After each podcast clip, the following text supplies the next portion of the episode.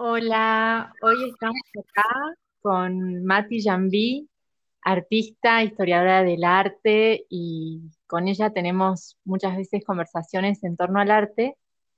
Y ahora queríamos abrir este podcast con abriendo un poco nuestras, nuestras charlas. Hola Mati. ¿Cómo estás? Qué placer, gracias por la invitación.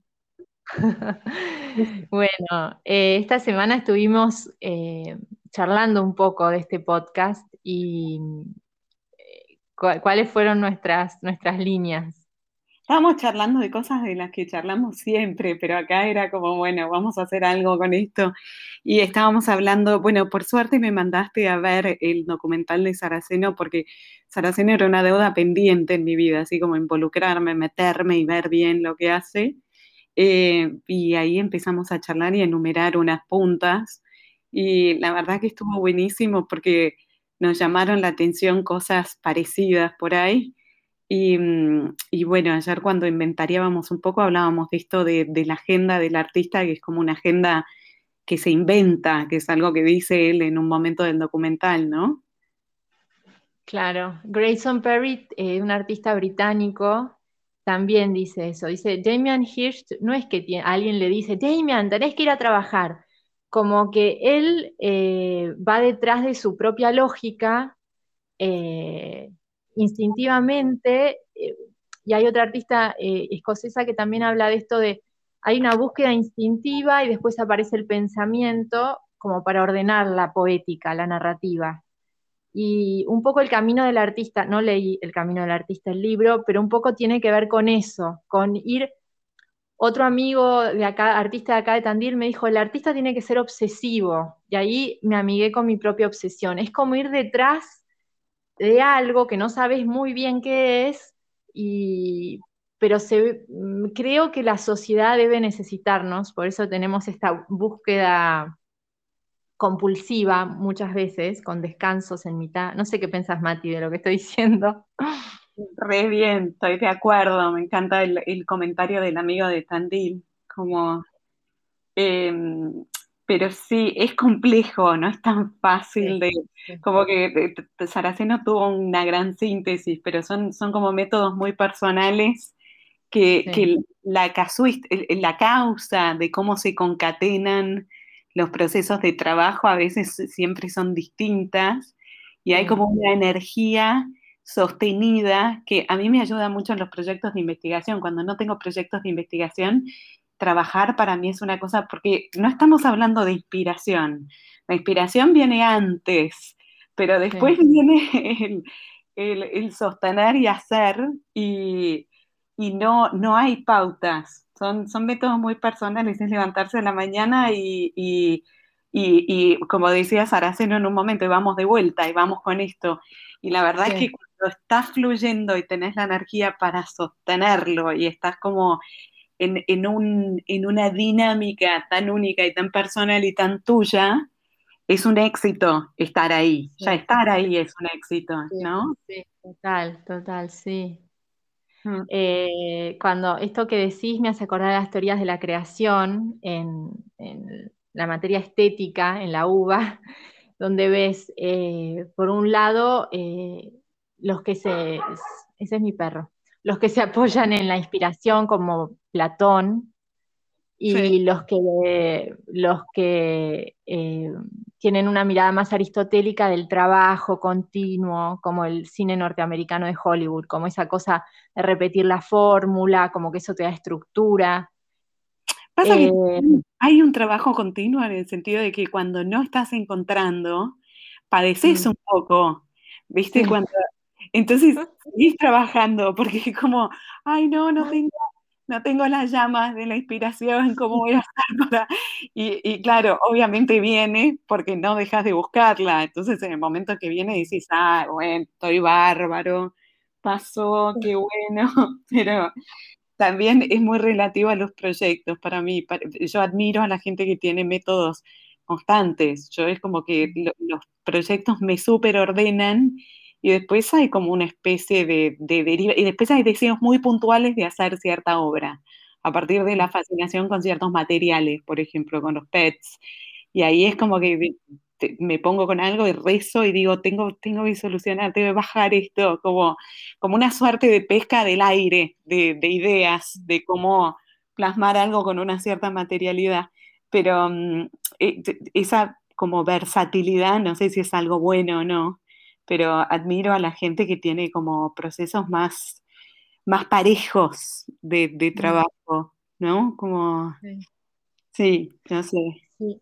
Yo lo, que me pasa eh, cuando encuentro un método parejo de trabajo, muchas veces se cae porque yo necesito que el, que el proyecto tenga esa llama interna casi siempre. Entonces hay proyectos, vos armás toda la estructura, pero le falta esa maduración, esa, esa iluminación. Entonces por eso eh, es como que no, no siempre tengo un ritmo constante y tal cual como vos decís, cuando, cuando se caen, es como añorás ese, lo buscás, lo buscás, lo, bueno, finalmente aparece. Al menos me muevo yo últimamente. Claro, pero aparece porque vos lo estás buscando, es como...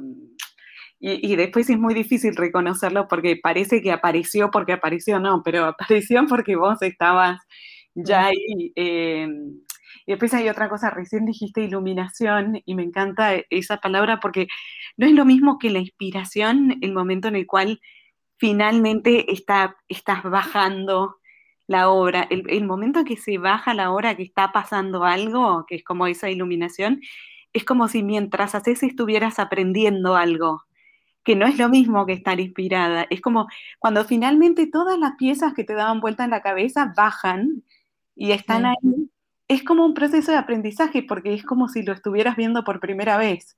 Hay algo muy coherente con lo que hiciste antes, pero a la vez completamente no calculado cuando sale algo, no sé, es como, para mí es, muy distinto en la creación de la inspiración, o sea, la, creación es un proceso que es como de aprendizaje casi, no sé. Sí, sí, sí. Sí, no sé, como si aprendieras de vos misma, como de, todo lo que te interesa junto, como si, finalmente se amalgamara todo, no sé. Pero debe depender del, tipo de, de poética, por, una, por usar una palabra que usamos mucho. Eh, recién escuché tu podcast anterior y dijiste poética y te reíste en un momento, como diciendo que bueno, es una palabra que sirve para todo. Pero, mm, pero es muy relativo a los procesos de trabajo de cada artista, ¿no? Y es como que nosotros podemos describir algo, pero existen, no sé, como 25 formas de, de llevar adelante lo que, con lo que estás diciendo, eh, bueno, me acuerdo del otro podcast, y en realidad eh, a mí lo que me gusta de poetizar es eh, poetizar la vida, como es encontrarle un sentido. Y a, partir de estos artistas, cuando yo los, yo me formé como artista escuchando entrevistas a artistas, y, tienen esto de, de poetizar la vida que, que me sostiene, digamos. Y, creo que el mundo se sostiene no solamente con la mirada científica, también trayendo el otro podcast, ¿no?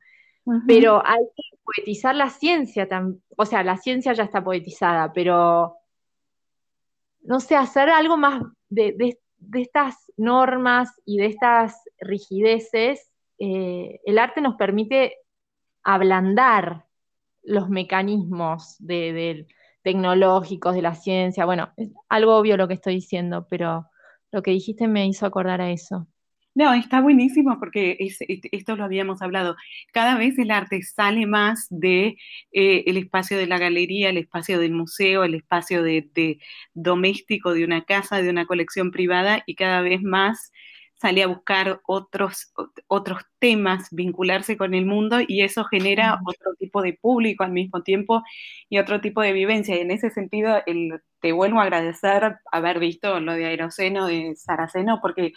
Eh, eno, eno, eh, porque, mm, porque de verdad es como que hay un montón de temas que están pululando en la esfera del arte y que cuando te metes con la obra de Saraceno, ves bien un, montón de esos temas en su, en su aplicación práctica, eh, la interdisciplinariedad, la necesidad de trabajar con, otra gente, de, eh, ir un poco en contra de ese paradigma que es tan mío, por otro lado, del artista solitario. Yo soy el artista solitario, crecí durante el menemismo en una época de muchísima individualidad y de repente veo estas cosas y veo el apogeo como de lo colectivo y la colaboración y digo, ah, es otro mundo eh, posible y mirá, y es, es, como que está repasando.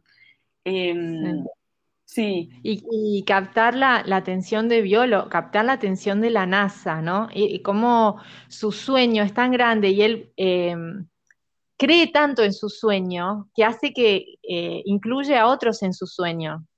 Eh, eso es genial, que un artista pueda llegar a hacer eso y no estar como loco malo encerrado en su dinámica, poder abrirse al mundo de esa manera y entregar todo su, sueño a... Porque lo que dice Bert Hellinger, que estaba leyendo el otro día de las constelaciones familiares, es que uno cree que tiene un alma, ¿no? Que somos almas individuales. Y en realidad, él porque, bueno, eh, trabajó en África y tomó eh, esta concepción de que hay un alma que nos incluye. Entonces, en, eh, en esto de formar equipos, en Sarraceno veo que es eh, esta concepción sistémica, eh, como que hay un, un, como decirte, un, sueño que es de todos porque todos somos parte de una misma alma, algo así. Claro, medio podéis trazar una analogía con el inconsciente colectivo de Jung como un... ¿O no? Claro. Sí, sí, sí, re, requete. Sí, sí, sí. En ese sentido Sí, perdona. dale vos. No, dale vos, dale vos. No, estaba pensando que en, eso de, lo sistémico, que creo que mencionaste la palabra, hay un momento en el que él dice, si todos hacemos lo mismo, todo sale mal. Tenemos que repartir las funciones, que cada uno ocupe un lugar, porque no es esta laxitud de lo colectivo eh, como una deriva, sino más bien como un, bueno, pequeños actores que hacen al funcionamiento de un todo. Pues es más mecanicista como lo estoy poniendo que como realmente lo tendría que expresar, pero, pero no, él, él, dice, cada uno ocupa su lugar y si vos tenés que cuidar los globos, tenés que cuidar los globos, como, ¿no? Sí, sí, sí, tal cual, como en una comunidad, digamos, cada uno hace lo que tiene que hacer. Claro, y, y entonces todo funciona constelaciones no sé si tiene también una importancia en el rol y en el lugar que ocupa cada uno, ¿o no? Sí, totalmente, sí. Y hay un momento muy especial cuando les había salido en esto del, canal Encuentro de Tomás Araceno, que le deben estar picando las orejas en este momento del otro lado del mundo, eh, ojalá, no sé. Eh, cuando todos estaban medios, yo supongo, ¿no? Eh, deprimidos, que había salido todo mal con los globos, en, porque se van a Jujuy, yo le digo una expedición, no sé, al estilo Julio Verne, hacer volar estos, estos globos. Y bueno, no habían podido, realmente. y él sostiene al grupo, es como el claro líder que decir, bueno, queríamos hacerlo, el clima una vez más nos dijo que no, y, vamos a intentar en este otro lugar. Y eso me hizo recordar a la Esfinge. Em, nosotros con unas amigas artistas tenemos esta, eh, es como la concepción mágica de que cuando estás por entrar a un templo sagrado, a algo, a un lugar sí, de mucha iluminación, de mucha concreción, primero aparece el obstáculo, ¿no? Como en las, con los templos, la esfinge, que no te deja pasar, como en Indiana Jones, vamos a decir. Y eso yo vi claramente cómo era la esfinge, cómo iba a venir un momento superlativo y estaba eh, como, como, sí, como en este caso el clima, poniéndoles un, un traspié. Entonces ese momento de iluminación es mucho mayor porque tuviste que pasar esa valla y muchas veces en el proceso creativo pasa eso, que uno está queriendo llegar a ese lugar y, y aparecen las esfinges, pero vos querés llegar. Entonces ese rol ahí de líder, diciéndoles muchachos, yo digo muchachos, no, muchachos, esto, esto es más grande que nosotros mismos y, vamos a seguir a este rumbo, no nos desanimemos. Ese momento me encantó. Sí, también que el árbol no te tape el bosque y esto a él lo ayuda mucho la concepción de la ciencia, porque en la ciencia no hay fracaso, es, todo parte del ensayo que te, o sea, si, si algo no funciona, lo computás como dato científico. O sea, un lugar con tal clima no funciona, tenemos que volver a ensalar de Uyuni. Ah, y volviendo a poética, eso de la vinculación poética con el lugar que tiene él, que siempre le había parecido un lugar divino. Yo creo que nos pasa a todos, artistas y no artistas, artistas y, personas cuyo arte pasa por hacer una pasta del, del carajo el domingo, ¿viste? Que todo el mundo tiene como su arte y su amor en algún lado, pero el, anclaje geográfico, o sea, ese, esa como magia que te pasa con ciertos paisajes, cada vez se está empezando a plasmar más en proyectos artísticos de distintos artistas. Yo lo veo mucho, proyectos que son como, como decís vos, como viajes de investigación, medio como de los artistas del siglo XIX que, que, que delitan en proyectos artísticos. Me parece divino porque es, esa como magia de ciertos entornos, cómo se unen los horizontes perceptivos, viste, de, ciertas personas con ciertos entornos y cómo lo que te devuelve cierto paisaje es una cosa tan fuerte. Él lo explica re bien cuando habla de Uyuni y de su conexión con Uyuni y de hecho termina sucediendo ahí en el salar, ¿no? Termina pudiendo concretar el proyecto en ese espacio geográfico que es el primero donde él arranca, donde él tiene la energía, ¿no? Donde le devuelve una gran energía. Eso me pareció. Y además, sí, de seguí, seguí.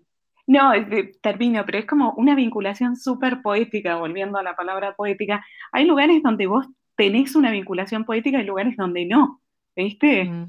Es tan subjetivo como, perdóname, ¿decías? No, dos, eh, no, y con lo que decís del lugar, porque era el, ese era el lugar donde era el mejor lugar desde un punto de vista visual, estético. El blanco del salar, eh, o sea, no por nada en los otros lugares no habían podido resolver el tema del vuelo de los globos. Y después, eh, como la inclusión de, tampoco endiosar, no lo quiero endiosar a Sarraceno, pero sí, cuando empiezan a incluir a los artistas eh, del lugar, a los niños del lugar, decís, bueno, eh, o sea, era como, eh, ¿qué más se le puede sumar a esta belleza? Y aparece la gente del lugar con sus preocupaciones, con sus ideas, con sus sueños, y se incluyen en ese sueño. Eso bueno, me debe espectacular. La parte de Froilán eh, Colque, que es el artista local que en realidad hace surrealismo, que es como este lugar para Saraceno es como un mundo poético de conexiones y tiene una conexión súper estética con el lugar. El artista que vive ahí tiene una conexión súper estética con Magritte, que es un artista surrealista pero ¡Ah! da el cruce porque va a apreciar lo, que está haciendo y dice, es como ver las rocas suspendidas de Magritte, ver los globos de él en este paisaje que es el suyo, ¿viste? Pero él lo seduce otra cosa, como que todo me parece fabulosa. Sí, los dos estaban viajando, uno a su, por ahí, viste, él es tucumano, a una tierra más cercana, casi lunar, porque parece un paisaje eh, eh, del ciberespacio, y el otro viajando al artista europeo del otro lado del Atlántico. Sí, me parece lindísimo eso de como los trayectos sensibles de cada uno. Mm, y, cómo y después, nada, el coro de gente que hay en torno al documental me parece eh, maravilloso y un gran talento de Saraceno reunir a toda esa gente, porque Martín Bonadeo, por ejemplo, es la pata estética está todo el tiempo hablando de la obra de Saraceno en términos estéticos, de belleza, de qué lindo, de me, encanta, y como, como que Saraceno no, no adjetiva con ese tipo de vocabulario. es verdad. ¿Cómo? No, que digo que es verdad. Y, y además lo que, lo que uno siente cuando ve, por ejemplo, a Martín Bonadeo ahí eh, con el globo en el aire, lo que, lo, que yo proyecto es esa, eh, como que él está conmovido con, la, con el sueño del otro y se siente parte. Completamente. sí. ¿Cómo? Completamente, sí. Sí, sí. Y bueno, eso. En un momento dice, claro, porque toda la gente que rodea esta obra es también la que enriquece y es lo que hablamos siempre de dar con un grupo de gente que contenga lo que uno hace, que es tan importante, mm. casi más importante que la circulación de mercado y que todo eso, porque es como un momento en que lo que uno hace sedimenta de alguna manera, cuando podés tener un, interlocutores y ir armando como la narrativa en torno a eso que haces. Y en el documental está re bien planteado, porque entre este chico, el otro artista, Maximiliano Bellman, eh, Martín, eh, Colque, después está Gabriela Urtiaga, que es la del Centro Cultural Kirchner, y después está Rodrigo Alonso, como que todos van tejiendo algo que rodea esta producción de Tomás y la enriquece infinitamente. Entonces, a veces en, todos los lugares yo creo que nos podemos aislar y lo más importante es encontrar los interlocutores con quienes hablar de, lo que hacemos, poder tener esas charlas, poder darle el lugar discursivo a, la obra, ¿no? El lugar en palabras. Totalmente. Y, yo creo que esa energía, esa red, esa de contención, ese, si esa red humana en realidad es la que levantó los globos. Claro. O sea, es el sol, pero es toda esa gente también. Sí, hay un eh. momento en que Bonadeo lo plantea como aislás un pedazo de cielo y ese pedazo de cielo se va para arriba, ¿viste? Por la diferencia de temperatura, por esto de cómo funcionan. Por ahí eh, eh, Tomás nunca lo hubiera bajado con esas palabras, pero es, claro, ahí es casi una poesía. Bueno, agarro, rodeo un pedazo del cielo y ese pedazo del cielo es em, la verdad que está buenísimo. Es, eh, me encantó meterme con el mundo del documental y, todo, todo lo que apareja.